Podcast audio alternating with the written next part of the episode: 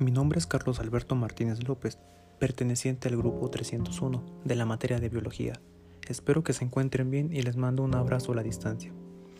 En este pequeño episodio hablaremos sobre las biomoléculas, el ATP y el metabolismo. Mencionaremos sus características, sus tipos e importancia que tienen en ello.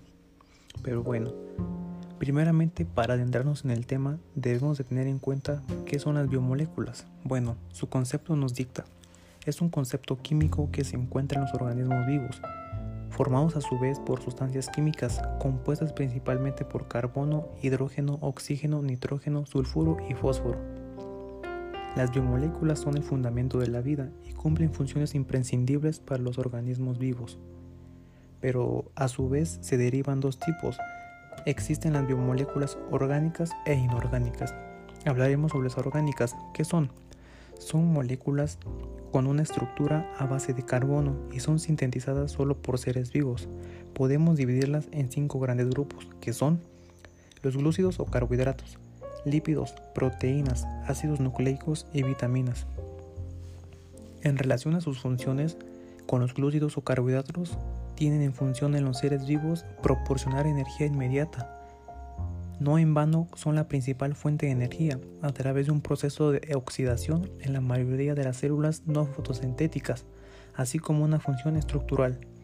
A su vez, los lípidos, los, dos tipos principales de lípidos en la sangre son el colesterol y los triglicéridos.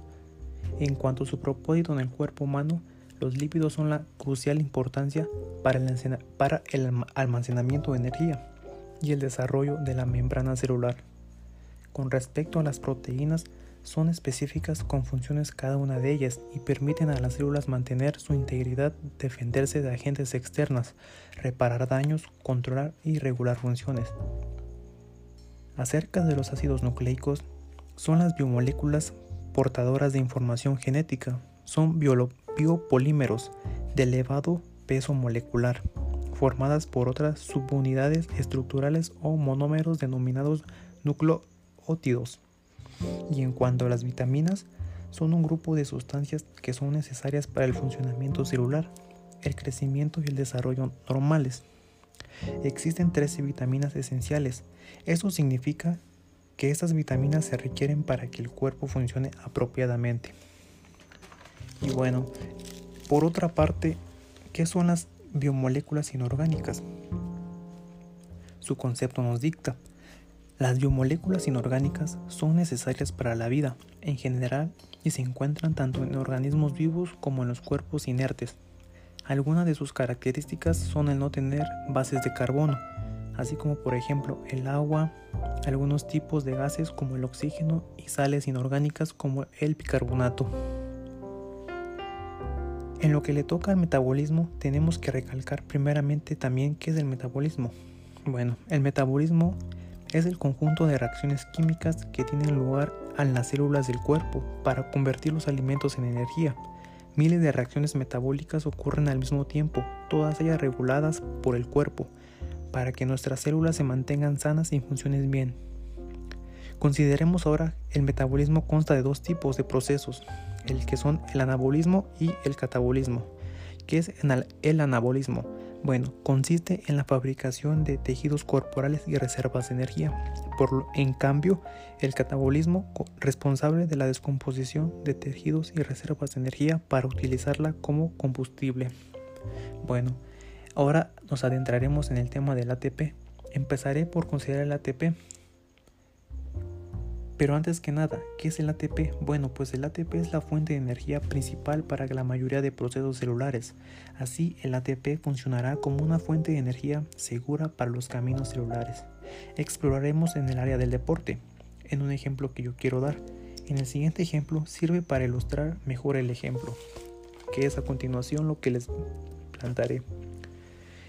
Los procesos que conlleva el ATP en el, hablando de manera por verla de manera deportiva es una molécula de ATP se une a la sección de cabecera de una molécula de miocina, el puente transversal. Como número 2, el ATP produce una molécula de ATP ion fosfato, liberando energía. El puente transversal se une a la molécula de actina. Como número 3, El ATP y el ion fosfato son liberados utilizando la energía producida por la fragmentación del ATP. El puente transversal se dispara hacia atrás. Esto hace que el filamento de actina se deslice contra el filamento de miocina, deslizamiento que se produce en dirección en zona H. Bueno, eso es lo que, acabo de recalcar es sobre cómo se produce la fuerza en el músculo. Eso ya es otro tema, pero quise darle el ejemplo de cómo se tiene presente el ATP en este tema, que es de cómo se puede eh, incrementar la fuerza en el músculo, hablando en el área deportiva. Y bueno, sin más preámbulo que decir, les mando un saludo y mi cordial